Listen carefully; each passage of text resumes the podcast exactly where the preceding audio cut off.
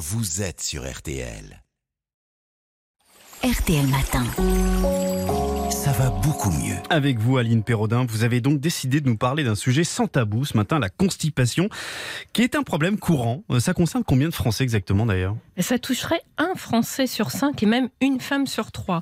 Alors les médecins parlent de constipation quand on a moins de trois salles par semaine et aussi quand on éprouve des difficultés à les évacuer. Alors c'est l'un des troubles digestifs les plus fréquents et les causes sont nombreuses, hein, mais heureusement on peut agir sur ce trouble. Alors, si on veut pas prendre de laxatif, c'est quoi la solution? Eh bien, la plupart du temps, il faut savoir que la constipation, c'est fonctionnel et que il suffit de quelques changements dans son hygiène de vie pour euh, avoir un retour Mm. à la normale. Alors, c'est l'alimentation hein, qui compte. Première chose à faire, s'hydrater suffisamment, surtout en été. Boire 1,5 litre d'eau par jour, c'est vraiment essentiel. Alors, l'eau, puis aussi, on peut prendre des aliments gorgés d'eau, comme les fruits et les légumes, hein, qui empêchent les sels de devenir durs et sèches. Et puis, alors, un des bons réflexes à adopter, c'est par exemple d'avoir toujours sur soi une bouteille d'eau réutilisable et de boire tout au long de la journée.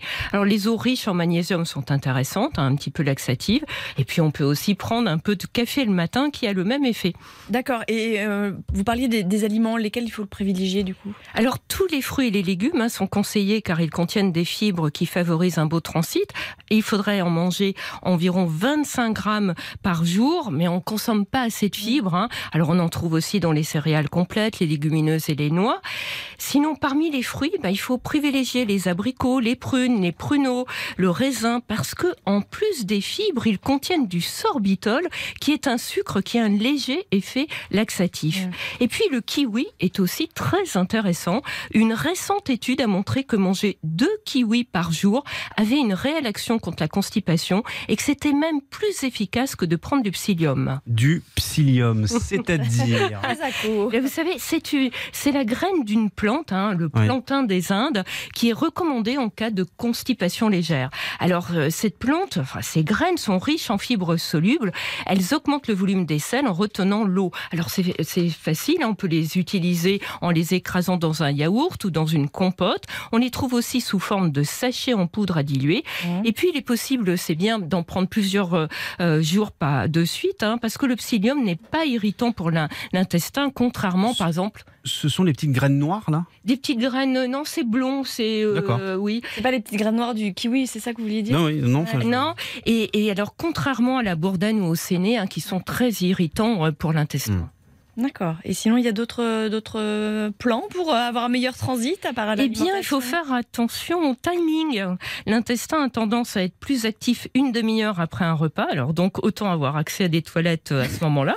Et puis, bah oui, il est important de ne Oui. pas se retenir en cas d'envie. Alors la position sur les toilettes compte aussi. Être assis n'est pas la position la plus physiologique pour évacuer les selles. Le mieux, bah, ça serait de s'accroupir. Alors si on veut se rapprocher de cette position lorsqu'on est sur le trône, il y a une astuce, hein, c'est de placer une pile d'olives sous ses pieds de façon à avoir les genoux plus haut que le bassin. On trouve aussi dans le commerce des petits tabourets, et oui, des marchepieds de toilette pour remonter les genoux. Enfin, dernière chose, il faut bouger, Ah, oui, et on oui. Je vous vient. parle encore des bienfaits de l'activité physique. Au moins 30 minutes par jour, eh bien, ça permet de stimuler le transit. On bouge, merci beaucoup Aline. Et on lève les genoux. N'oubliez pas, téléchargez l'application RTL pour écouter ou réécouter vos émissions préférées ainsi que des contenus inédits.